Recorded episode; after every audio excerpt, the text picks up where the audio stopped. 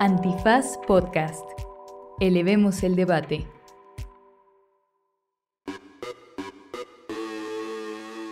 Buenos días, buenas tardes, buenas noches, bonita madrugada o cualquiera que sea el episodio en vivo que esté usted escuchando en este recochino momento.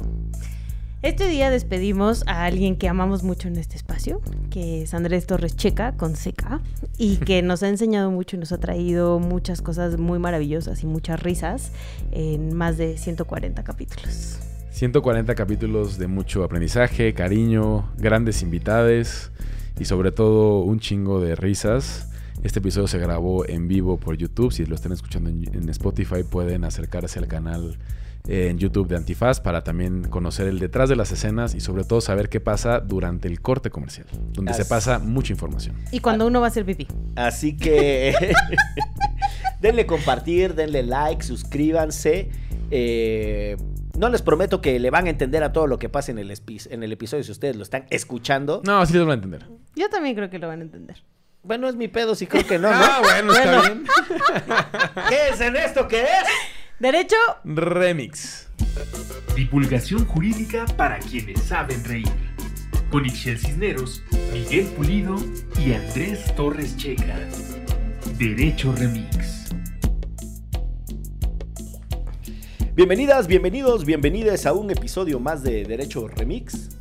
Estamos transmitiendo eh, el último episodio de Andrés Alfredo Torres Checa y es un en vivo. Están hordas, hay una cantidad exagerada de personas. Al menos si hay más gente que en el meeting de Xochitl Galvez. Ah, es Ah, fácil, cabrón, fácil. tampoco era tan difícil. Quiero ser candidato presidencial. Tengo los Lo que números. voy a anunciar Tengo hoy la es masa que me popular. voy porque me voy a ser candidato. Anuncio que me voy como candidato del PRD, que ya se separó del frente. Me escribieron y les dije, acepto. Acepto, acepto llevar a la auténtica izquierda de este Acepto país. llevar a la desaparición al PRD como una convicción política de nada, México. Oye, dice Vladimir que le mandes un beso. Eh, pues bueno. Tenemos este primer episodio de Derecho Remix. Deben de saber que no sabemos cómo comportarnos ante la cámara. Tú porque no la- sabes. La, producción me dice que tengo que ver a la cámara, pero. Oye, yo pero ya habíamos hecho tele ver- tú y yo. Sí, pero es distinto, ¿no? Pero en la, en la- en la tele no estás, o sea, cuando graban antes no ves a la cámara, ni modo No. que seas la de esta de la academia, ¿cómo se llama? Pero de vez en cuando sí Una cámara, volteas. una cámara. como- ¿No? Igual ¿Quién- cuando hacíamos el notito y yo volteamos ¿Cómo a vernos a nosotros y luego la tele. Ay, la jueza de la cuadro. academia. Perdón, creo que estoy aquí ya muy pendeja yo. ¿Qué haces? Pero ubican, ubican- Lolita, Lolita, ¿no? Lo- Lolita Cortés. Lolita Cortés. ¿Y cómo se llamaba la que quería correr? Es que yo vi... Ah, A Yolette. Es que esa generación de la academia, ¿Es buena? Es que sepan que la veía mi familia de Minatitlán, Veracruz, religiosamente todos Sí. los domingos. es donde estaba Yair, ¿no? Es cuando También. estaba allá ahí, donde estaba Ah, Erasmo. estaba Erasmo La Catarino. Miriam, la Miriam Víctor Estaba Erasmo García. Catarino que Erasmo- bailaba de la manzanita. No, y Erasmo Catarino, eh, hijo pródigo de Tlapa de Comonfort Guerrero. Vámonos. En donde tiene sus oficinas el Centro de Derechos Humanos de la, La montaña, Tlachi. Tlachinola. Y así se une con este programa de derechos humanos, divulgación Eso jurídica. me permite llevarlos al punto de. No. Eh, Vamos a hablar de eh, derechos humanos. No, los domingos se juntaba toda la gente en el, en, ahí en el kiosco, en el Zócalo, por decirle de alguna manera. Apoyar a Erasmo. a- exacto, de Tlapa, apoyar a Erasmo Catarino. Pues así mi familia se juntaba y toda la cuadra de la calle 5 de Mayo, Minatitlán, Veracruz, a ver la academia y votaban por Yolette solo para hacer enojar a Lolita Cortés. No. Así que de nada, Yolette. Llegaste lejos gracias a la familia Torres. De Minatitlán. De Minatitlán, Veracruz. Saludos a Minatitlán, Veracruz. Vaya, este, el calor que debe estar haciendo allá, loco. Ala, loco, eh, viejita. Un saludo a Tinku que también nos está viendo. Muy bien. Saludos, Eh, pues les decía que la escaleta. Y teníamos 18 y ya perdimos un. eh, Yo creo que era fan de Yolette era parte. o de Lolita Cortés. y se enojó. O a lo mejor era un votante de- del PRD. Ah, también. O sea, tenemos varias opciones. Muy pero bien. bueno. Eh, si ustedes tienen dos aparatos en su casa, conecten los dos. Ayúdenos a subir la moral. Estamos en un momento en el que es mucho sobrellevar que se va checa y además eh, tener tan poquitas eh, personas conectadas a este en vivo histórico de Derecho Remix. Pero bueno, les decía que tenemos un solo punto para desahogar. Voy a acabar con una tortícolis de estar volteando a la cámara de aquellas que les digo. O los veo a ustedes o veo a la cámara. Está muy complicado esto. Como te sientas más cómodo. amigo. Sí. Ah, sí. Ya. Bueno, De perfil está bien. Les voy a regalar no mi, nada. mi- mi perfil Mi, jarocho. mi presencia. Este único punto de escaleta, puta, pensé que nunca íbamos a llegar a este momento. Así suelen empezar los Así episodios. suelen de empezar los Derecho. Sí, episodios. ustedes no no, están para saberlo, pero... Y no podía ser distinto este que es el último episodio de Andrés Alfredo y que ya les decía, quisimos hacer una transmisión en confianza para llevarles la intimidad de una grabación convencional. Y No siempre échelas, porque además luego grabamos muy temprano y sí van a creer que somos muy borrachos. Sí, no, no. Aunque sí lo somos, pero no lo que no lo crean. que, que sigan, que sigan en la, En la ignorancia. en la ignorancia. Y el punto es. No hay eh, mezcal, todos dicen que no hay mezcal. Mándenos un mezcal. Xochitl Y Galvez. se los aceptamos sin duda. Popocatépetl 18. Y sí. Xochitl Galvez recibió el bastón de mando para encabezar a la amplia coalición de partidos opositores al déspota régimen autoritario, dictatorial y demás de, El Tata Martín. Ah, no. de Andrés Manuel Torres Checa, que diga de Andrés Manuel López Obrador. Y en un evento bastante desangelado, si me permiten. la. Sobre todo porque tenían, según ellos, acá ya de aquí ganamos la presidencia y así. O sea, si no lo hubieran vendido tan popular el asunto, pues sabíamos que, o sea, que sí tenían jale, pero no para llenar el zócalo. Y ellos y ellas así diciendo, ya, esto, este va a ser el quiebre que vamos a alcanzar a Morena y les vamos a pasar y no sé qué. Lo dijo Xochitl incluso en el, en el mitin. A ver, per- permítanme estructurar lo, lo que sucedió a partir de lo siguiente. Eh, primero, el proceso de construcción de la candidatura, ¿no? Eh, Checa ha insistido eh, en múltiples ocasiones en estos micrófonos lo eh, antinatural que es una coalición electoral con esos tres partidos. ¿no? Completamente. Lo último que queda de una izquierda muy tradicional, rara, habría que ver qué significa la izquierda del PRD. Que fue como un aire, una bocanada de aire fresco a la democracia mexicana cuando se fundó en las finales de los 80 y que de repente pues perdió toda esa convicción de izquierda para convertirse en un pues, en una cosa más comodina de supervivencia política y de poder Y posicionar búsqueda de votos. y búsqueda de votos y curules y tal. Después, un partido de unos niveles de pragmatismo extraordinarios como es el PRI, de, de una ideología muy versátil o muy flexible, como ustedes le quieran decir, y el PAN que significó una mezcla de derechas, algunas modernas, liberales, Que siempre ha sido el Partido Conservador de México, ¿no? Claro, y otra, un, un ala. Perdón, pero tengo que muy leer de- este muy de comentario. Muy de, derecha eh, convencional. Perdón, pero tengo que leer este comentario. ¿En qué momento revelan que el sustituto de Checa es ni más ni menos que Atolini? Ah. No pude En no 40 minutos. escupir. No se adelanten. No se adelanten. Este, es que iba a ser como estas fiestas de, de revelación del género. Este. Iba a del salir- sexo. iba a salir Sí. de Iba a salir a del closet, closet. aquí, sí. eh, sí.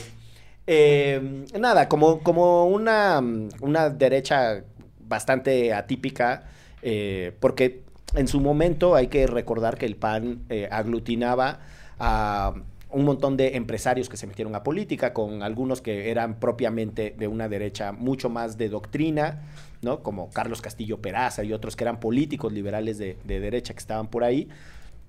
Y nada, ahora en este amasijo de cuerdas y tendones, que nadie entiende qué chingados es, el Frente Amplio, pues entraron en un proceso que tenía Interno. varias fases para determinar quién encabezaría. Y aquí en un episodio en el que tú no estuviste, las desglosamos una por una, que Que incluso fue una señora a decir así de yo le quiero entrar, no sé cómo conseguir firmas, pero yo le entro. No, pero primero los can- la- la- se registraron candidatos, ¿no? Fueron como seis al final. Ahí es donde una señora se echó su Eh, speech. Después, que los foros. Ujú.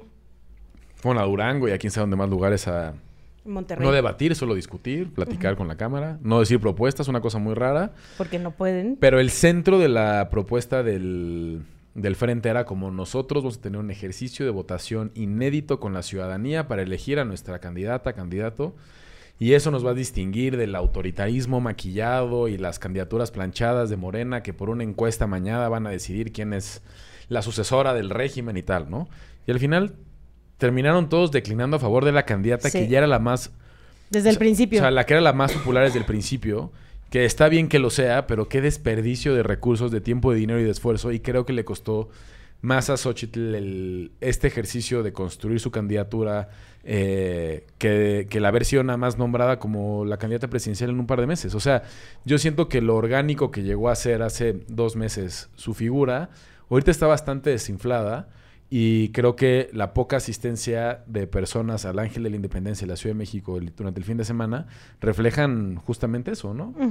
Como hasta adelante, banderas del PAN, PRI, PRD, para ver, peleándose para ver quién era más y, y más atrás más gente No. curiosa. Y los camiones que llegaron igual gritando Rubalcaba, Rubalcaba, ¿no? O sea, y todos vestidos de rojo, que es el de Coajimalpa, Sí, sí, ¿no? sí. O sea, que justo es, pues eso, al final más de lo mismo que supuestamente, porque además sabíamos que era más de lo mismo, pero se han, han insistido en decir que son distintos y que este frente no más bien está buscando coincidencias y romper con estas estructuras y la madre, y es exactamente lo mismo. Y a, ¿no? y a mí algo que me, que me caga un poco de cuando hablamos, se puede decir groserías en este programa.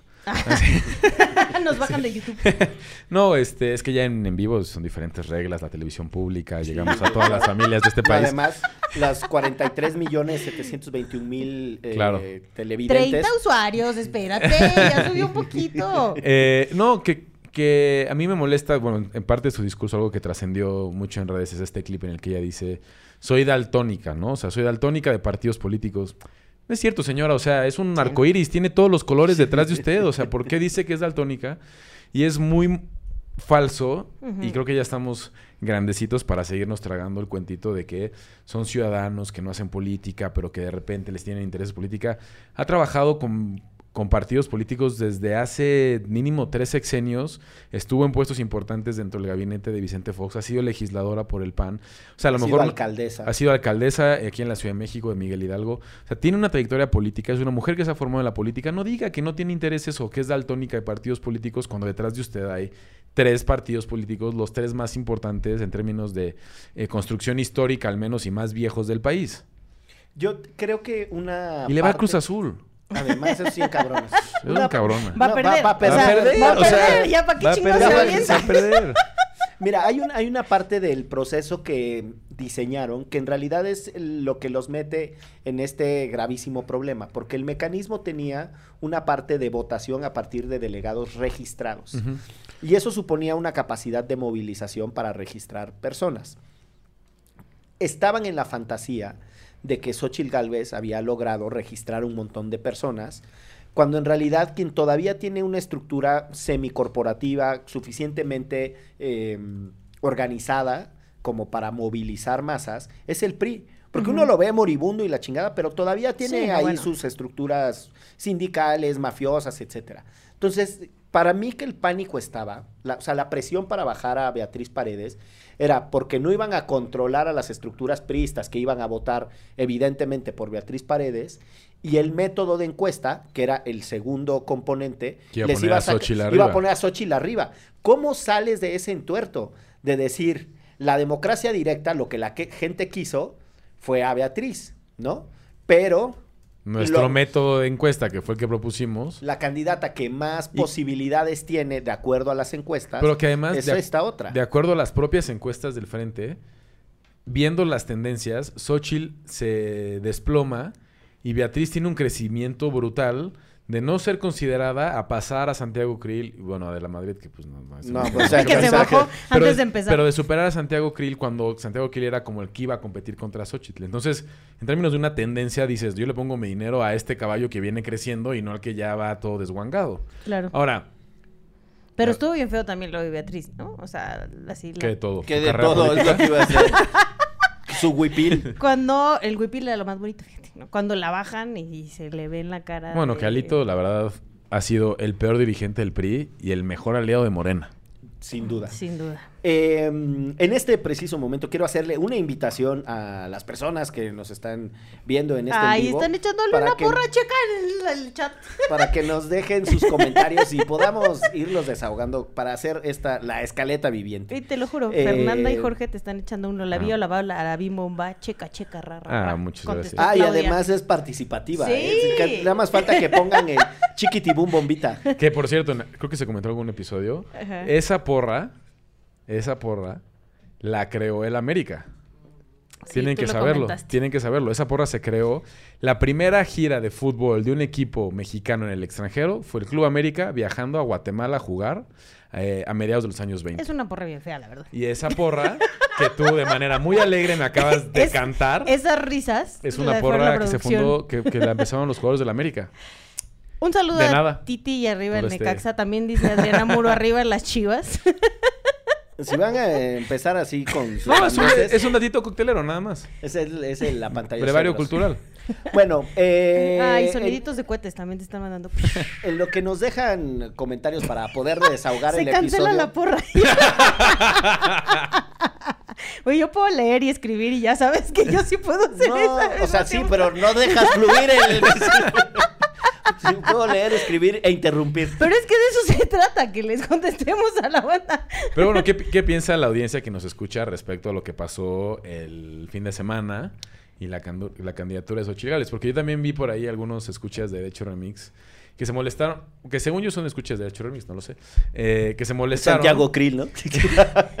No, porque Xochitl Galvez puso que arriba el Cruz Azul y yo puse nunca voy a apoyar a esta mujer porque le va al equipo incorrecto y creo que un par de escuchas me mentaron la madre. Entonces a lo mejor sí hay gente que nos está siguiendo en este momento que, que considera que puede levantar la candidatura de Xochitl Galvez. Si a mí me preguntas, eh, el periodo que hay entre ahora y la elección es lo suficientemente amplio para inventar un personaje. Y de eso se trata esencialmente la política, de tener la posibilidad de llenar el imaginario popular de propuestas, de ideas, de plataformas. Y no, no sé si, yo no creo que Xochitl sea una estadista. A mí me parece que es una funcionaria, a mí personalmente, una funcionaria pública suficientemente mediocre eh, como para no aspirar a nada. Pero bueno, la han puesto ahí, el acuerdo de los partidos, También hay una el necesidad personaje público. de poner a alguien que pueda levantar alguna suerte de emoción porque, Yo creo que va por ahí, o sea, más bien por eso creció ella, porque no estaban pensando en ella desde el principio. claro, O sea, realmente es porque ella tiene... es un hombre que aparece hace tres meses. Exacto, porque fue, va en su bicicleta con el presi y dice que, el, que lo de la demanda, ¿no? O sea, y que yo estoy hablando por toda esta gente que tú estás ignorando, etcétera. Entonces, eso hace que ella que diga groserías, como ayer lo hizo también, que se sienta cercana a la gente. Sí, que ese comillas. recurso de las groserías ya lo agotó Fox y nos fue fatal. Que por cierto dice alguien que no voy a decir su nombre porque, porque la conoces muy bien, que no sé si van a extrañar el dato coctelero americanista. Bueno. Hay, gen- hay gente que sí, hay gente que en redes sociales tuiteó que extrañaría mi pasión por el América. Eso sí. Fui yo en una cuenta alternativa. Muy bien, senadora. Sí, sí, sí, muy bien, senadora, sí. ese es sí. un gran momento, Un ese gran es un momento gran de- momento de Twitter. de Laida Sansores, ¿no? Laida Sansores, contestándose a sí misma. Muy bien, senadora, desde, desde una cuenta eh, que evidentemente era de porrista. Pero bueno, el punto está entonces en este primer eh, tema para desahogar, o en este primer tópico, que el frente no levanta. Eh, Checa por eso se va, porque lo habían nombrado coordinador de campaña de Xochitl no, no, Gálvez. No, no, jaló. Sí, también- así me fui también en 2017, ahora no levantaba y vámonos. Sí, ah, sí. Mira, aquí está. Dice Angelina Vázquez que no entiende cómo va a conciliar los ideales de cada partido del frente, que es algo que ustedes ya habían comentado, ¿no? Y sí creo que por ahí es va, que, ¿no? O Es que también de lo que menciona eh, Angelina, ujú.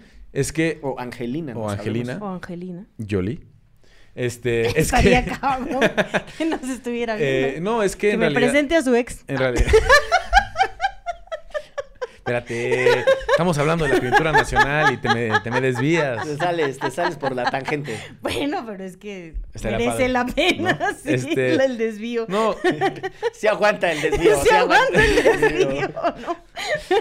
no, que aparte creo que es como... ¿Se acuerdan de, de la película de Batman? Cuando llega, llega el guasón con Harvey Dent Sí. en el hospital y le dice, es que soy como, soy como un perro que va detrás de una ambulancia. Sí. Si la alcanzo, no sé qué haría con ella. Bueno, así siento que es la oposición. ¿Sí? están detrás de una candidatura y de ganar una presidencia y no van a saber qué hacer cuando lleguen a ella. Y, Sí. y el cagadero que se va a armar cuando gan- si llega a Si ganar. ganan y todo si lo que se deben entre unos y lo- otros. Exacto. Y se odian y, y son incongruencias, ¿no? La, la- Internas. la única, el único proyecto de nación que tienen es ganarle a Morena Y la verdad es muy mediocre construir país a partir de solamente estar en contra de un partido político. Y entonces ahí es donde, pues ahorita que Morena tiene de alguna manera un proyecto de continuar, pues se lleva de calle a la oposición. Y la oposición no puede tener una propuesta concreta más allá de criticar cosas que no les ha gustado de este sexenio.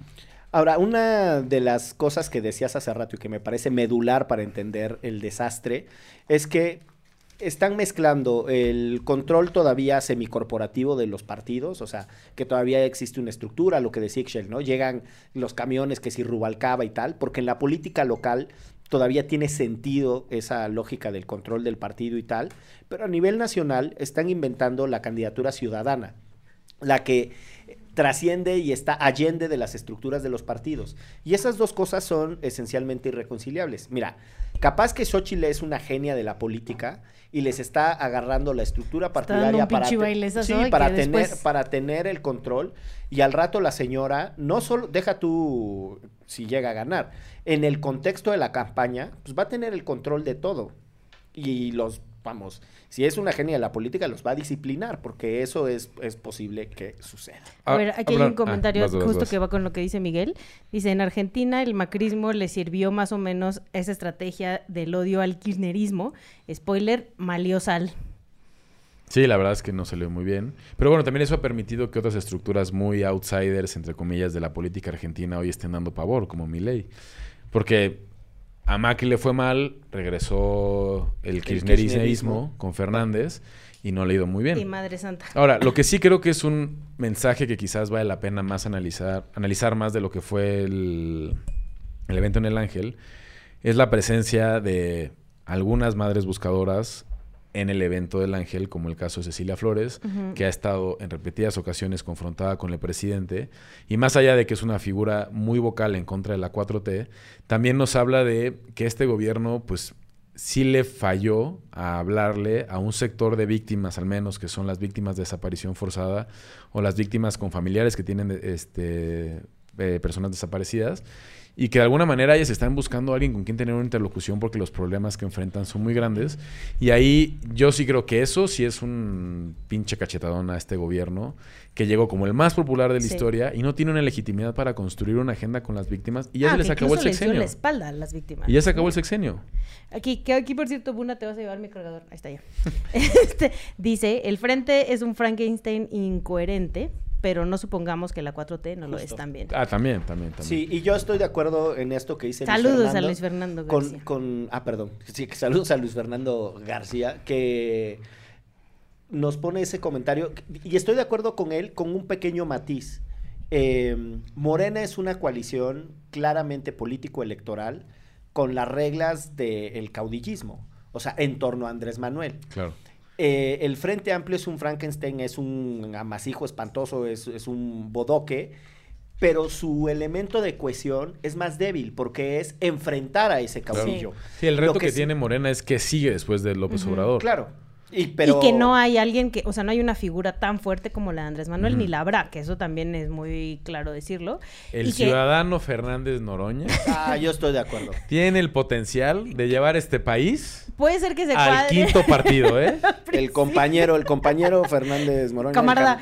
camarada. pero él le dice a Andrés Manuel, dice el compañero. El compañero. El compañero Andrés Manuel dice. No, pero, eh, y esa entendiendo que las dos son unas mezclas de intereses eh, mezquinos político-partidarios asquerosos, la disciplina del control político sí es distinta. Porque aunque Andrés Manuel eh, se vaya de retiro a su finca, que lleva por bonito nombre La Chingada, que es una cosa tan llevada y tan traída que ya está aburre el chiste de que lo van a mandar a su finca. ¿Cómo? ¿Te aburrió el chiste, tío? Son tiempos de cambio. Son tiempos, de, cambio, Son tiempos de cambio. Y en este momento de tiempos de cambio, anuncio mi participación en la candidatura de Eduardo Verástegui. No, Vamos por favor. Ese está, rudo. Lo hizo muy serio, lo hizo muy serio. tuve miedo, tuve miedo. Por un momento. No, pero ahí, ahí me parece que está un poco el, matiz de que Andrés Manuel desde la finca controlará el, rumbo político. O sea, porque no deja de ser el personaje más importante. Yo sí creo que aspira a ser el maximato que no logró Plutarco Elias Calles, o sea, como a seguir teniendo el control em, de todo desde lejos.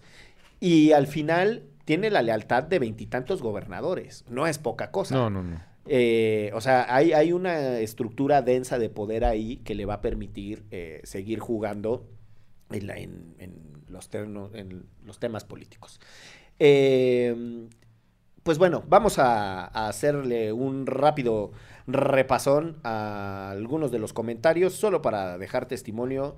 Eh, Ahí está eh, uno de Josef- Jorge- Josefa, Jorge. Jim- Josefa Jiménez de Pulido, qué guapo te ves, hijo. Qué A mi mamá, desde esa Mijito, generación en donde le dice, es Josefa Jiménez de Pulido. Ah, sí. yo tengo harta tía en Sonora que así es. Así, pero, o sea, no pero pero no son, o sea, yo creo que, o sea, tengo una tía mucho más joven que tu mamá, que es así, Lidia de Álvarez. Ni siquiera se pone el suyo. Ah, no, o sea, directo a... Directo al D. Bueno, tengo una prima, que por cierto ya se divorció. ¿Y ahora de Ahora, quién es? ¿cómo se ¿Ahora de llama? quién es? Ahora que lo pienso, ¿cómo se llamará? Era de Torres. De blanco. Y así- y Ella así no le me ve, entonces no la, no la estoy regando. Muchas gracias a las, eh, a las personas que están aquí comentando. Y hablando de, de familiares, un saludo a mi queridísima amiga Laura Checa. que ¿Está ahí? Aquí Ay, ya nos dejó un Que no comentario. gane Morena. Bien, un saludo. Yo también, no, yo también, señora, un saludo. Hola, hacer- hola, mamá. Vamos a hacer Estoy en la tele. Estoy- bueno, estoy en tu celular. Salí en la portada. Sí, salí en la portada. Eh, vamos a hacer una pausa para quienes estén escuchando este revoltijo también de temas en Spotify. eh, sabrán que se perdieron los comentarios en vivo porque las personas que están aquí en YouTube sí verán qué es lo que sucede cuando hacemos esta pequeña pausa en esto que se llama... Derecho. Remix. No se dice provincia, tercera temporada. Acciones locales por los derechos humanos en México, una colaboración de Antifaz y Acento. En esta tercera temporada recorreremos el país de la mano de Acento, Acción Local, para platicar con defensoras y defensores de derechos humanos que a través de sus experiencias nos permiten conocer problemáticas que afectan a todo México y las acciones que llevan a cabo para avanzar hacia la justicia social en sus comunidades y territorios. Disponible en tu plataforma de podcast favorita. Muchas gracias por estar en este Ay, último sí. episodio en el que tendré el honor de acompañar estos micrófonos con Ixchel y Miguel de Derecho Remix. Para quienes nos escuchen en Spotify, sepan que estábamos grabando esto en vivo a través de eh, Canal 5 a todo el país. Servicio a la comunidad Este- informa. Derecho Remix. Eh, no, a través de nuestro canal de Antifaz en, en YouTube. y pueden venir. eh, de- pueden escuchar el detrás de las escenas si entran a en nuestro canal de YouTube de Antifaz y escuchan al menos los minutitos en los que estábamos en break. Y Exacto. sabrán por qué mi apellido puede ser con K O con C. o con C. Y no es solo pose. Y sí es mucha pose. O sea, sí, pero no solo. Hay una disputa jurídica que me permite la pose. Me permite el mame. Yo solo voy a decir, Perdón, mamá. yo estoy contando las chelas de Miguel. Dice aquí un comentario. y el otro dice, te queremos y te vamos a extrañar. Checa, aunque hayas votado por Sandra Cuevas. Cierto. Yo, yo nunca, nunca voté por Sandra Cuevas porque para empezar ni siquiera estoy registrado en esa delegación. Eso es falso y no va a permitir calumnias de este tipo. Carlos Brito espera una demanda por difamación pronto a su domicilio en Sí. Cuernavaca. Estoy Gracias. consultando además- con mis abogados. Espera, Sí. Carlos ¿Verdad, Brito, Miguel? el del 11. El director del canal El 11, que es director del canal 11. homónimo del querido Carlos Brito, a quien mandamos a saludar. Eh, Sí. No, iba a decir que hay una cosa con, con las personas famosas que cuando pasa Gracias. algo y se meten en alguna disputa dicen, estoy consultando con mis abogados. ¿No? O sea, no dicen, estoy recibiendo Ajá. asesoría jurídica. Tengo un primo que es trunco de la licenciatura de Derecho y me anda mandando unos WhatsApps. No, o sea, lo Me que mandó di- mi contrato de Sí. arrendamiento. Lo que dicen es, es, consultaré con mis abogados y me reservo, que esa es Pero la es como otra. de novela, ¿no? Sí, O bueno, de- No, es como de comunicado de Twitter, ¿no? son, son las frases Cuando te ya funan, hechas. ya. Ajá, pero además hay como estas frases hechas como la de tope hasta donde tope, llegaremos a las últimas consecuencias, etcétera. Pero bueno, para hacer este episodio, quienes lo estén escuchando en Spotify o en la plataforma de su preferencia, sabrán que en el en vivo las personas nos fueron dejando masivos comentarios, era una cantidad exagerada que no supimos qué hacer. Tuvimos que, eh, por medio de un algoritmo que es al ojo de buen cubero, así a puro, este sí lo alcanzo a leer porque no traigo mis lentes, eh, eh, escogimos ¿Por qué no algunos lentes, comentarios. Está en la mochila, manita. escogimos algunos comentarios y uno de ellos es lo que está pasando en Chiapas eh, a propósito de la violencia con los paramilitares, pero yo creo que ya no es solo la violencia de los paramilitares. Sí. O sea, después del alzamiento zapatista, hubo todos estos grupos paramilitares, muy en la lógica de lo que sucedió en Guatemala, son más parecidos a esos que a los de Colombia, pero bueno, si no tienen muchas referencias de lo que sucedió en Guatemala, son grupos con entrenamiento militar, eh, pero en realidad integrados por civiles, ¿no? Entonces se les conoce como paramilitares.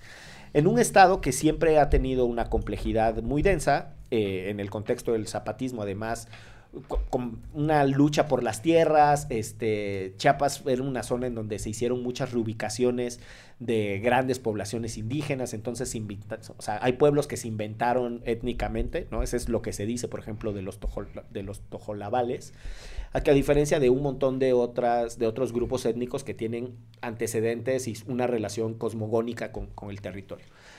Se cruzan las religiones, se cruza la variable política priista y Los se cruza el zapatismo. ¿no? Y entonces esto hace que Chiapas sea un hervidero súper complicado de llevar. Eh, en mucho tiempo la violencia de los paramilitares era la violencia armada que más les preocupaba. Yo creo que eso se acabó, ese ciclo, Mm. para incorporarle otra, otra variable de violencia armada que, que es igual o peor, que es la de la delincuencia organizada.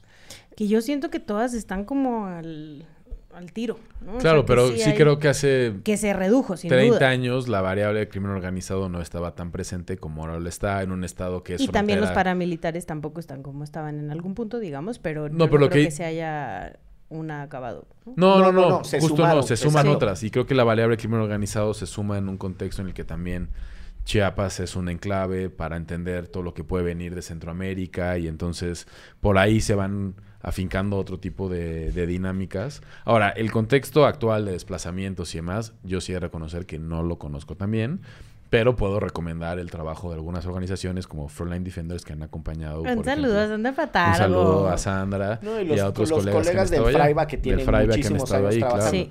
Ahora, el, el conflicto agrario de las comunidades es histórico. En eso Chiapas tiene un paralelo con. Oaxaca. O sea, hay conflictos por deslindes territoriales de dónde empieza y dónde termina una comunidad que tienen literalmente cientos de años. Y que además después entra la variante de católicos contra Exacto, cristianos, que eso también es muy fuerte y, y la, o sea, el, el- el pleito de las tierras y el, eh, la violencia de unos contra otros también ya tiene un índole religioso. Sí, y, y es un estado que además tiene unas formas organizativas que a nosotros nos quedan muy, muy lejos, ¿no?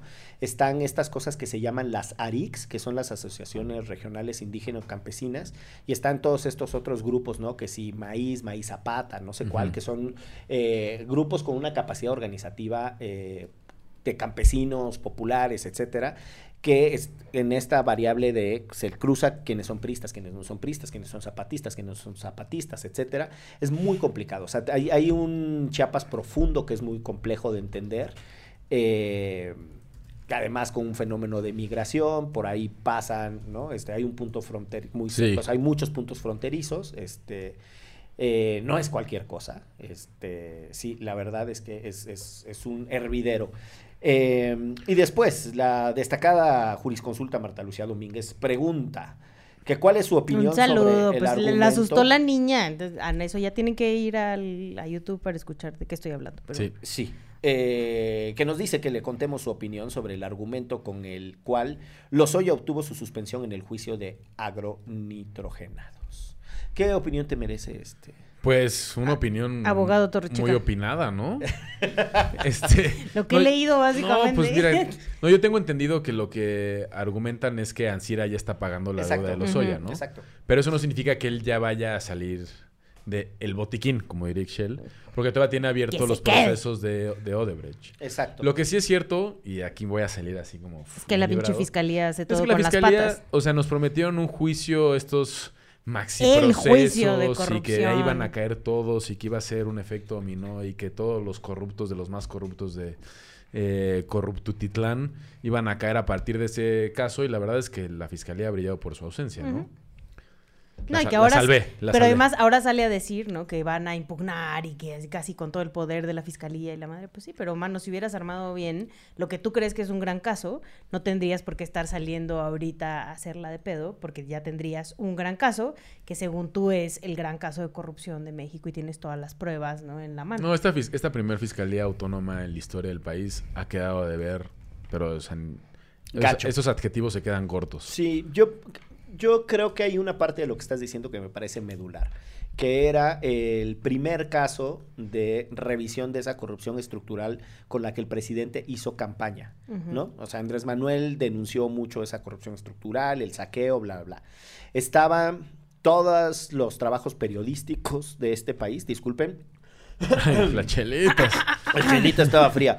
Todos los trabajos periodísticos de este país, más el trabajo periodístico internacional, sobre todo en torno a los casos de Odebrecht, no tanto en torno a, a otros casos de, de corrupción de los compadres del presidente, que había chorrocientos, ¿no? Eh, y la técnica de litigio, que también tiene que ver con un nuevo momento, un nuevo sistema procesal en donde la reparación del daño ocupa un lugar central.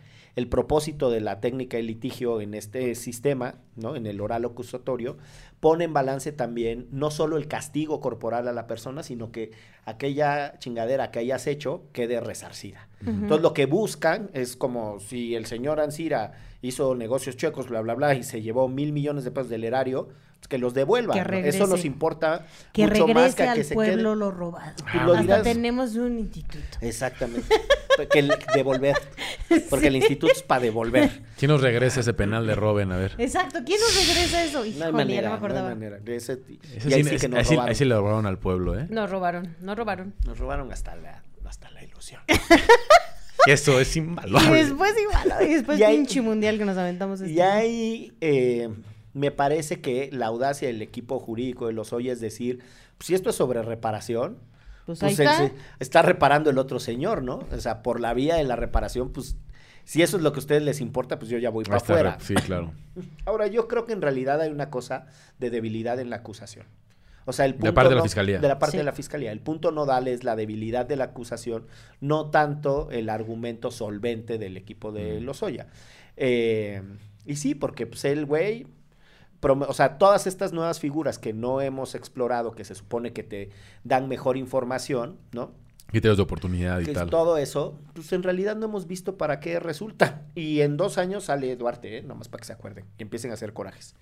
Javier Duarte. Ah, pues espérame. Y el otro Duarte también está ahí. Ah, ¿Estás hablando del mismísimo Alexis Huerta? Exactamente. Ay. Gran personaje. ese es un momentazo de la historia política de este país, Sí. ¿no? Yo creo que eh, de las cosas más. El festejaron su cumpleaños hace poquito en Ah, sí, Twitter. de Alexis Huerta. Alexis Que Huerta. además, la verdad, era algo que sí le botaba de risa a Gonzalo, ¿no? El Que no, sí, de Alexis Se Huerta. cagaba de risa de Alexis Huerta a Gonzalo. Y, y me acuerdo mucho de reírme con él cuando escuchaba yo Ah, Derecho tú, el Alexis como Huerta. fan. Oye, hay un tema, ahora que hablabas de la migración, que a mí me gustaría tocar en este mi último episodio. Eso, eso, para, para eso. Mm. Que es... episodio, eh. ¿viste, el, ¿Viste el caso? ¿Ubicas a este grupo que se llama Yaritzia y su esencia? Sí, ¿Tú los conoces, Miguel? no. ¿Los escuchas seguido? Los escucho con frecuencia. De, ma- de Vamos manera a ver su particular, algoritmo en la, can- la Spotify. canción que tienen con peso pluma. ¡Ay, nomás! Pero no hay canción con peso pluma. Y la que lo, tiene. lo intentó, la tienen con peso intentó, welter. Y la, y la que, y la que tiene con. Eh, ¿Qué otro está? Natanael Trendy? Cano. ¿Qué otro trendy? No, Y la tiene- que tiene con, Ros- Grupo y Frontera la que tiene, tiene con, Con Grupo Rosal- y la Frontera que sí tiene tiene. con Rosalía. Con Esas Grupo dos son las Frontera que sí más tiene. me Sí, gustan. así la es. de peso pluma y la de Rosalía. Muy bien. Bueno, es un grupo, son tres, son tres hermanos. Sí. Eh, creo que ella tiene como 15 años. Eh, 16 años, luego creo que 17, 18 y el más grande tiene como 21. Ujú. Pero son mexicoamericanos. Nacieron en Estados Unidos, han vivido toda su vida allá, son de padres mexicanos. Y la verdad es que su música es muy reconocida, tienen millones de escuchas en Spotify y tal. Y tuvieron una desafortunada entrevista aquí en México en donde dijeron, es que a mí no me gusta la comida mexicana. Dijeron, no me gusta la comida mexicana, como que siento que no es tan buena como mi comida mexicana, la que yo como allá, en, me parece que viven en Washington. Y entonces es que el refresco con bocita no me gusta y yo como puro pollo y el picante aquí no. Y la verdad se vino una funada horrible, Horrible. y muy injusta en contra de ellos. que saca a relucir, yo considero, lo peor de este nacionalismo rancio mexicano sí. de decir es que los mexicanos tienen que ser lo que yo Te considero. tiene que gustar el mole. Te tiene que gustar Si el no te- mole y tienes que Si no te con gusta Juan el aguacate, ya valiste ¿no? madres. Entonces, si te A tiene la que mitad gustar... de colegas que no voy a decir sus nombres, pero Adriana Muro Polo, no les gustan las, comi- las cosas así de Ah, porque, taquitos, porque carnitas, Adri, barbacoa. Adri Muro se siente colombiana. Oye, yo Ah, también, ¿no? un saludo a Paulina y a Martín que no les gusta el aguacate, pero los Es queremos. Poca madre, pinche aguacate. Este, no, y entonces se vio una funada y una cancelada y, y la- los compararon con Tiziano Ferro en aquel episodio que dijo que Ah, las sí, mujeres que las mujeres eran bigotonas. eran mujeres mexicanas eran feas y bigotonas. Y me parece muy injusto porque son Perdón, pero con el debido respeto, mis primas son bigotones. No sé si feas, eso ya lo podrá decidir cada quien. Pero los pulidos tenemos una cantidad No de pelo ver, facial. voltea la cámara, voltea la cámara. y mi abuelo, porque en una Navidad, una de mis primas decía, no, ya es que estamos así, todas así, mi abuelo. Si el chiste no es darle la razón a Tiziano Ferro. Mi abuelo decía, esa es mi gracia. No, lo que quiero decir es que, ¿por qué tenemos la idea de que ser bigotona es estéticamente malo? O sea, No, bueno, además, además. esa es mi problematización. ¡Ay, la salvó! Quiero decir este comentario, por Esa estuvo favor. mejor que las atajadas de Emo Ochoa contra Brasil. en Este 2014. comentario, Checa está en mi top 5 de los mejores Ha locutores de derecho. ha habido cuatro. Muchas gracias. Damián, la bueno, verdad, pero te llevo en el cora, carnal. Direri Este, dice que no te vayas, ¿no? Marisa también dice que quiere llorar porque te va a extrañar mucho. Ay, no lloren. Fernanda dice que hagas el top 5 de los momentos, bueno, que hagamos tu top 5 de momentos aquí en Derecho Lo único que quería decir de Yaritzia y su esencia es que Sí. me pareció muy injusto que la funaran A mí también. eh, y a su familia. Eh, Pero además decía, ya no puedo salir a la calle. O sea, la gente me que- mienta la madre. Bueno, y, lo- y lo también lo es traigo a una colación. Lo traigo a colación porque va a venir, el presidente invitó a Yaritz y su esencia. Y la productora y yo los vamos a ir a ver. La verdad, la verdad yo creo que es una banda que sí merece que la apoyemos y además considero Nos vemos en el Zócalo. Además, Que- con esa canción que tiene con Miguel Bosé, la verdad es que sí. Las risas son de la producción que es muy no son grabadas. son grabadas. Oh, no, pero, pero en serio creo que algo que no problematizamos lo suficiente, perdón que esté loco con este tema, es la relación que tenemos con las personas mexicoamericanas que viven en Sí. Estados Unidos, Totalmente. que ya pasan por otras variables de crecimiento y de cultura y que pueden tener un gran arraigo por México al mismo tiempo que tienen un gran arraigo por Estados Unidos y las cosas que Y están que allá. crecieron en Estados Unidos y que tampoco es- eso no se los vamos a quitar. ¿no? Y, y si te dicen, no, a mí me gusta el, El Taco Bell. el Taco Bell y el pollito chicken de por acá, pues güey, poca madre, pásala a todo dar y Pues cuando sí. vengas a México disfrútalo muy chingón porque también es tu país y listo. Ahora, Pero bueno, Un saludo a Oda, por cierto, que lo comentaste. Sí, sí, en- sí. Ah, hay una organización que se llama Otros eh, Dreams. en Acción, que son de personas que han sido deportadas y regresan a México en una situación de retorno que es difícil de adaptarse. Y me acuerdo que en un evento en el que tuve la oportunidad de, de ir como este, participante, decían, es que yo quiero tener martes de Taco Shell. Pues tengo martes de Taco Shell. Y me caga que vengan los mexicanos a decirme que el taco no verdadero mexicano. tiene que ser de estas cosas. Yo quiero mi carnita molida con su queso, Queso amarillo. Está poca madre, güey. No al pasa chili do- nada. el chili dog es lo más mexicano que me he comido porque le pongo su jalapeño. Eso. ¿eh? Su cebollita. No, acá. la verdad, sí. Chili beans le llamamos en Sonora. Mira. Pero bueno, por ahí alguien preguntaba que por qué me voy. Eh, ¿Por qué te vas? y se marchó. Sí. Eran- son dos canciones, me las mezclaste y no supe cuál seguir. Ah, pues cualquiera, la que tú El quieras. ritmo.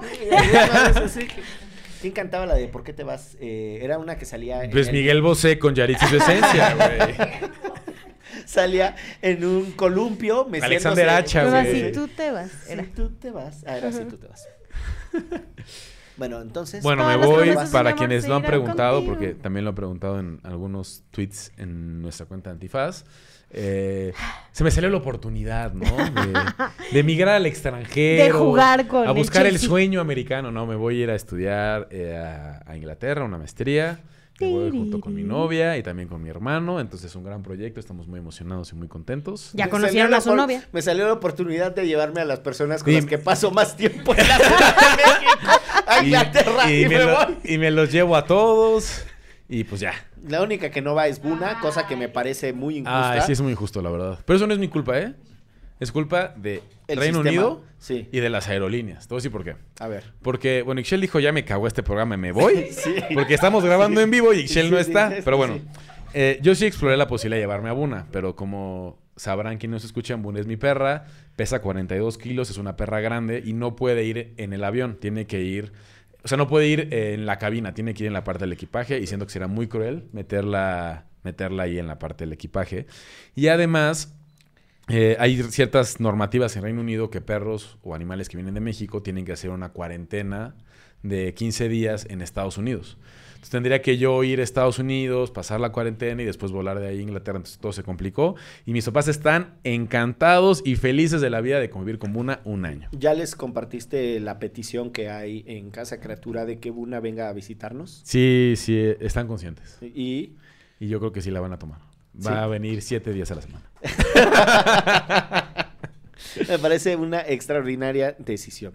Eh, Muchas gracias por sus felicitaciones también. Eh, Vania eh, CLC, no sé qué signifique, pero muchas gracias. Eh, Fernanda, eh, Marisa. De verdad ha sido muy lindo también leer algunos de sus tweets. Eh, y aprovecho para agradecerle a Iram que me hizo un meme. Nunca me he hecho un meme, me siento muy Ay, famoso. qué Ahora- bonito. Ahora, no camino, floto por la calle. No, si pasa por Eh, la por Ámsterdam en la Condesa va corto, corto, largo, largo, Este, quitando Oigan, yo gente. solo quiero escuchar porque en lo que iba caminando escuché mi nombre. Tomo mucha chela, voy mucho al baño. No, o sea, solo eso. está muy bien, está muy bien. Es lo que uno hace cuando... Saludos a, a Goyo Poncho que me escribió un mensajito ahí en redes sociales. el que perdió con el Djokovic, Carlos. Goyo. No sé, es que no veo tenis, carnal. Ahí sí me Ahí sí te fallo. José Manuel González. Fito Valdés, eh, Caro Menchaca. Muchas gracias también por sus mensajes lindos que me han escrito. Me he sentido muy apapachado Mm. estos días. Eres muy querido. Les voy a extrañar mucho, pero estoy seguro que este proyecto va a continuar con gente muy chida también y que va a seguir siendo un proyecto poca madre. Ah, como- también a mí me van a quitar. Pues no sé. Es que No me avisaron. No, tú eres gente chida. Ay, súbete el sueldo. Eso. Eso. Lástima que ya no lo tienes. súbete el finiquito. Bueno, perdimos ya, a- llegamos en algún momento a tener 38 eh, participantes. Ahorita le pido a mis tías de Veracruz que se conecten. Ah, por favor, pues si Permíteme. apoyaban eh, a... ¿Quién apoyaban? ¿Mis tías? ¿A la América?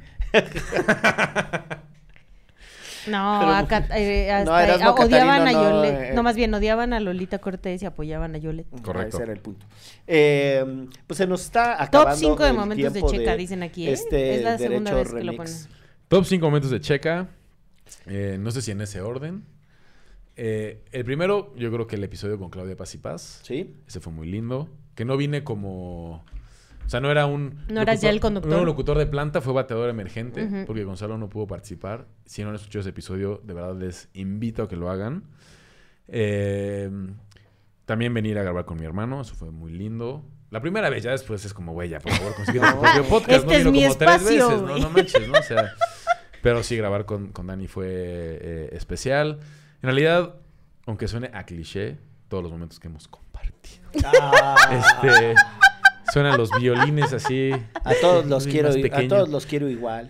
Eh, otros Mamá, pero a mí, episodios ¿por qué no me compraste zapatos nunca? Pero, pero te quería igual, hijo. ya no alcanzaban los zapatos. Fuiste el último. Sí. Ya es porque...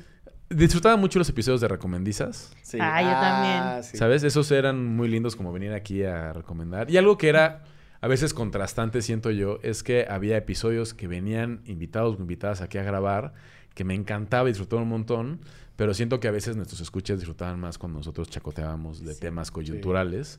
Entonces ahí hay como, a mí yo disfruté mucho esas entrevistas y por aquí han pasado personas a las que admiro y además quiero un montón.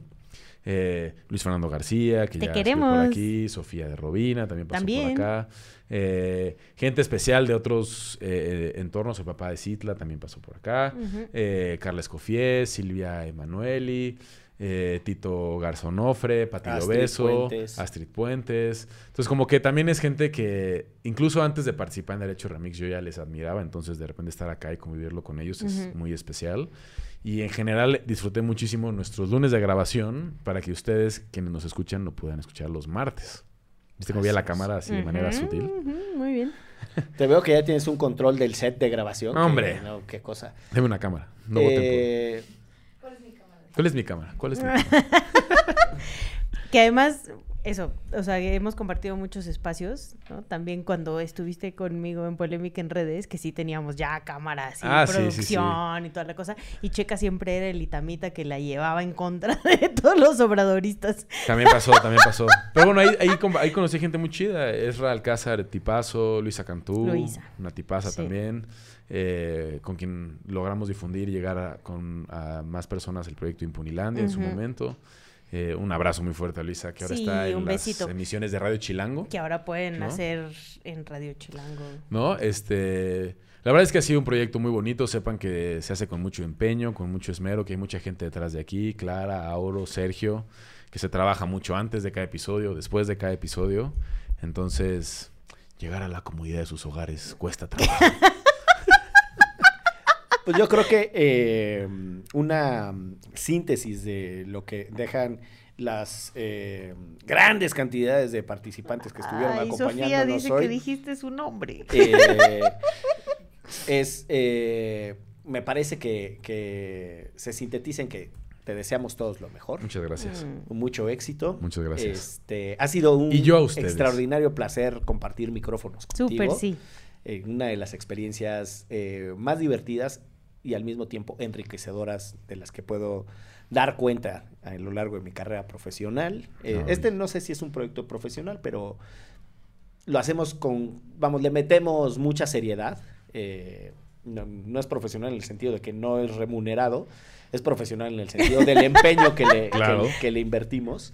Eh, y creo que eh, una de las cosas interesantes de, de Derecho Remix es que se construye a partir, es dinámico, es vivo, se construye a partir de, de muchas interacciones. Como la candidatura. Ah, sí, sí. Como mi candidatura. El, el- el punto original fue eh, mi invitación a Ixchel y a Gonzalo. Eso después cambió, en el sentido de que Ixchel y Gonzalo le fueron metiendo también su esencia. Y pues nada, eh, le debemos a Ixchel la brillante idea de extenderte una invitación para venir a estos Muchas gracias, micrófonos. Michelle. Así Voy a que otra vez. también hay que decirlo con todas sus letras. Y mm, pues nada, ya con eh, pasamos de 33 personas que estaban conectadas a 172 mil. ¡Vámonos! Eh, en- en- no sé qué pasó. Es en que le, qué marqué a mis amigos de la porra y... Sí, ahora Eh, Agradecemos a los, no sé si a los 172 mil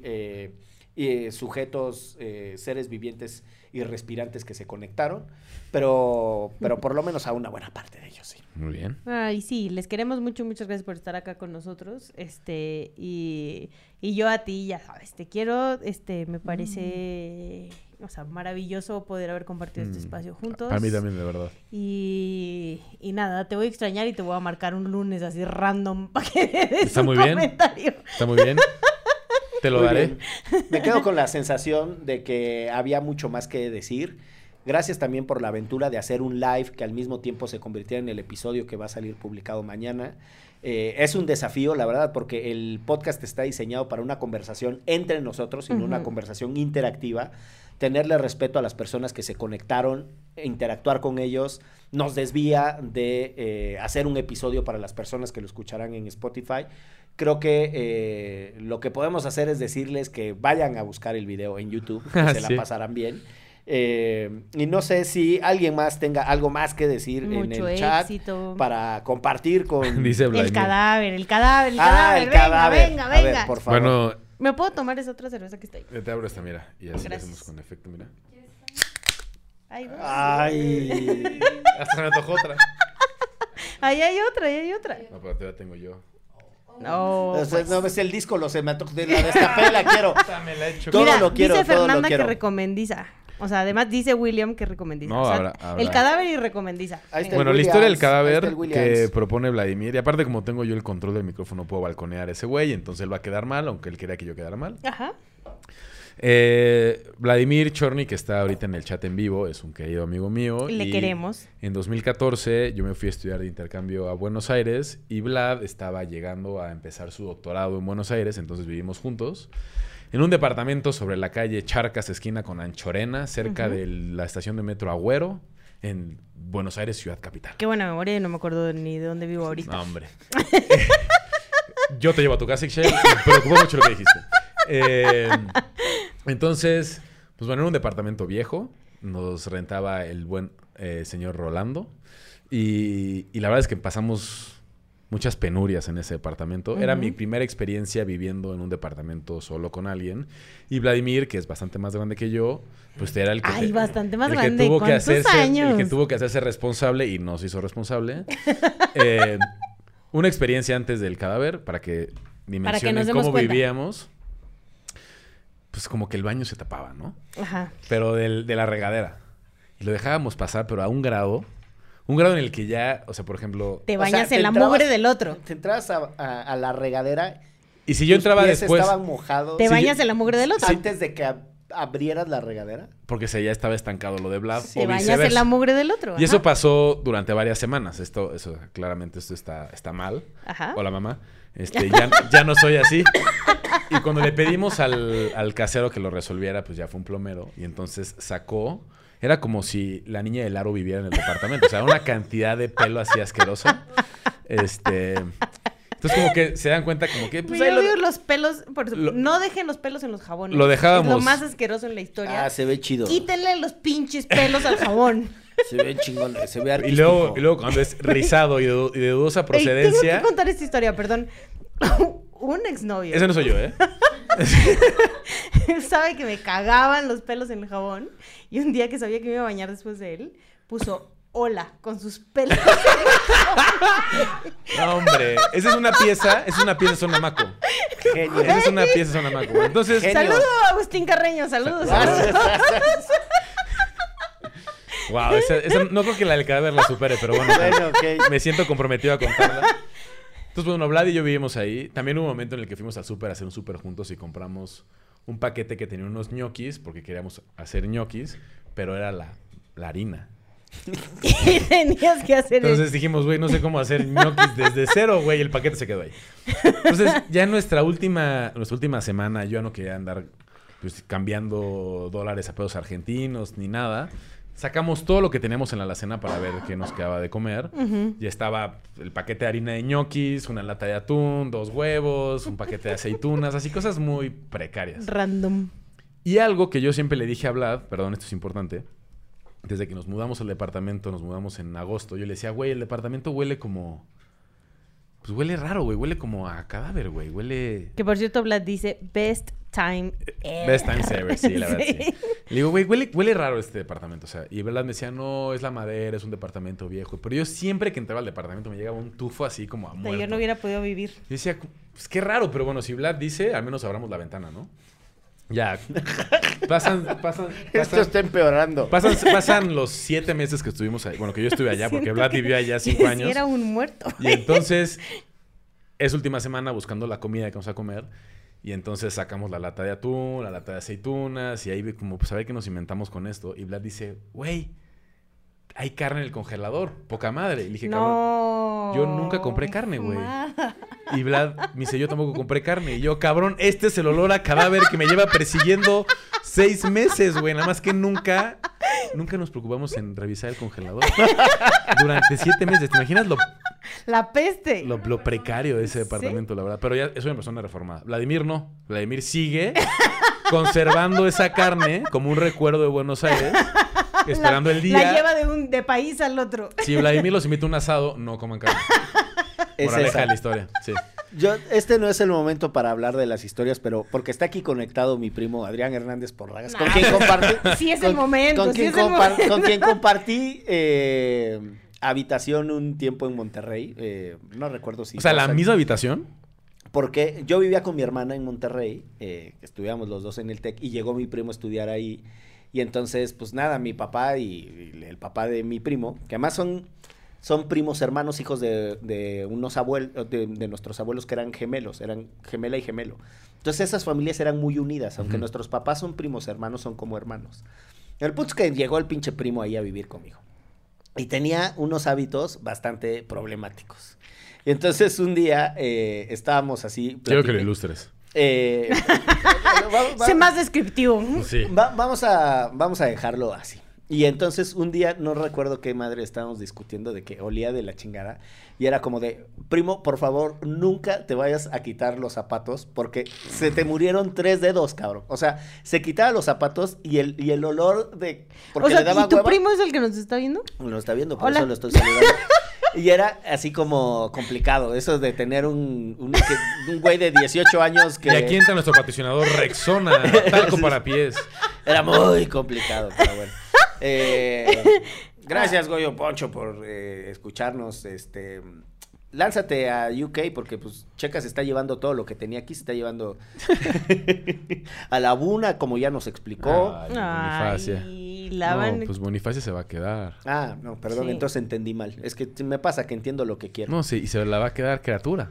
Ah, entonces, Así me de... parece, pues, tú sabes que aquí hay una porra a favor de Sí, eso, yo de sé. que la porra se quede aquí. Eh, vamos a una recomendiza nada más porque en este caótico episodio se nos pidió y tenemos que cumplirle a la audiencia. Pero te tienes que aventar varias recomendaciones. Buena recomendiza. 45 Vaya, minutos de recomendiza. Porque quedan tres cartones de cerveza. No, sí, mira, ¿cuál era la otra que iba a abrir yo? Ahí, ahí, ahí. Clari- A ver, ¿qué, Clariux. ¿qué puedo recomendar? A ver, A ver, a ver, a ver, a ver, que se oiga. A ver. Se limpia, se limpia, ¿no? Eso. Ah. Hasta se antojó. Bueno, ya la hacemos campechana, ¿no? ¿O qué? Sí, pues sí. Ya, Pues la pues. otra está caliente, esta está fría. ahí sí ya. Hola, mamá. Cuenta. A ver, con tu mamá. Ah, no, bueno, tu mamá supongo que supo, ¿no? ¿O no? ¿Qué? De que estuviste en el torito. Ah, claro que supo, ¿cómo no? Si estaban sus hermanos aquí y... y sí, Ajá, ya por eso, por eso, pero... No estoy orgullosa de que lo presuma, pero pues bueno, es lo que hay. Pero ¿no? pues es lo que hay. Son las anécdotas de uno, Aquí nos tocó vivir. Ahora Miguel se fue de la cabina. ¿Sí?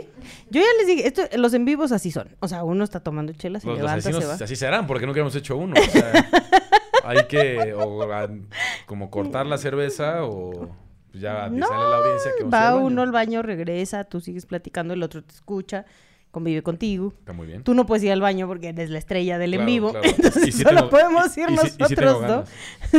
¿Qué hago? ¿Empiezo a recomendar o esperamos a Miguel? Ya empieza a recomendar. Bueno, recomiendo que se hacen uno en vivo. este, administren su consumo de, De alcohol. de alcohol. Fíjate que ahora hablando de Argentina y recorda- recordando aquellos bellos momentos en Buenos Aires, ciudad capital. ¿Cuánto tiempo estuviste ahí? No, un semestre. Pero está bonito, ¿no? O sea, te Bueno, la o sea, pasaste cabrón. Y, Si tienen la oportunidad... y siento que ese Vlad es chido. Ah, hablas a toda madre.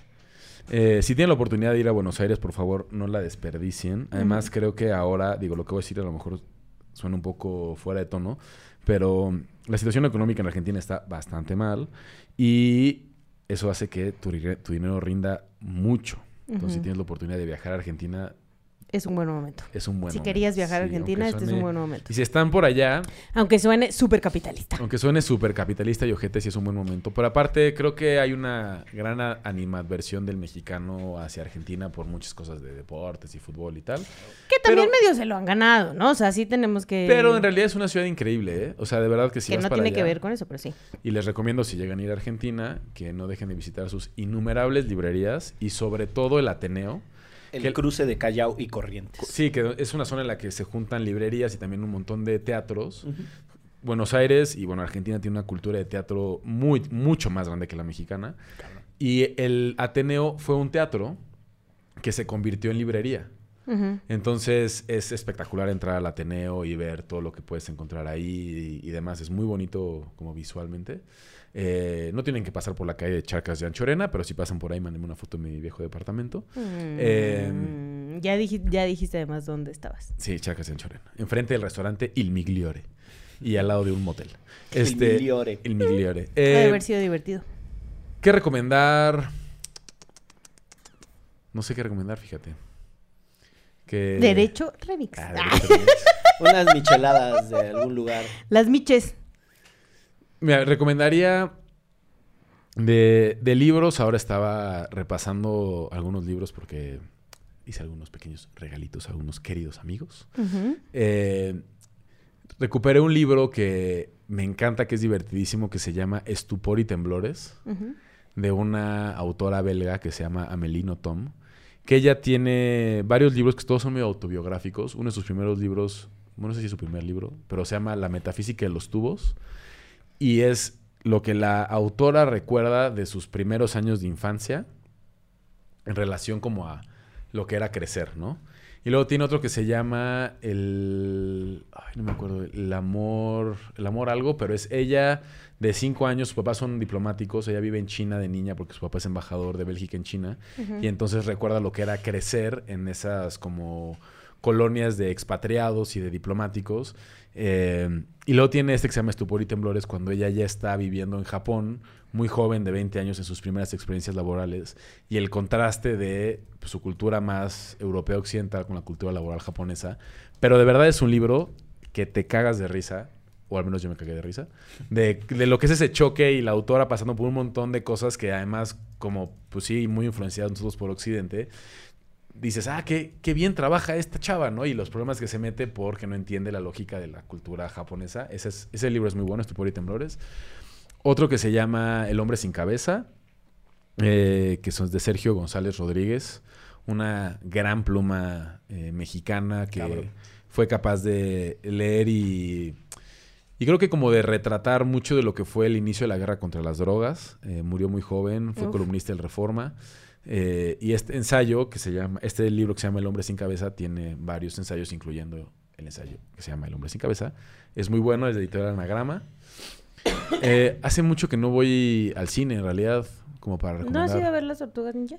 No he ido a ver las tortugas ninja. Muchacho. La que me dijeron que, la que dijeron que está buenísima, que tampoco he tenido oportunidad de ver, es una que se llama Marcel la concha con zapatos. También me dijeron que está muy buena. Que es muy cagado porque los güeyes que hacen Marcel la concha con zapatos son un par de hermanos, o creo que son tres hermanos, que se hicieron millonarios eh, haciendo como efectos especiales, pero efectos especiales de los viejitos, en donde había que hacer muchos props, ¿no? Todo Ajá. pantalla verde. Y que además, o sea, que hacía ruidos y así. Y hicieron una película que se las recomiendo, que es una película de culto, este, serie B, de terror, así una locura, en la que le metieron como un millón de dólares y recaudaron como 40 y eso fue lo que les garantizó. Tipo el mariachi.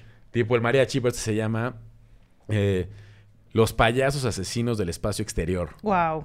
Y son unos payasos que vienen del espacio exterior, como su nombre lo indica, que además son vampiros No. y quieren este, con- con- controlar a, pues sí, al, al planeta Tierra. Y con esa, esa película hicieron super mega ultramillonarios y ellos son los que están haciendo ahorita Marcel la concha con zapatos. Mira tú. Yo, eh, saliendo muy feo de tono, la verdad lo estoy leyendo, todavía no lo acabo, pero quiero recomendar el libro de Marcela Turati, el de San Fernando. Ah, yo le escuché con Aristegui. San Fernando, última parada. Pero, o sea, sí, porque la historia está muy tremenda y siento que tenemos que conocer esas historias.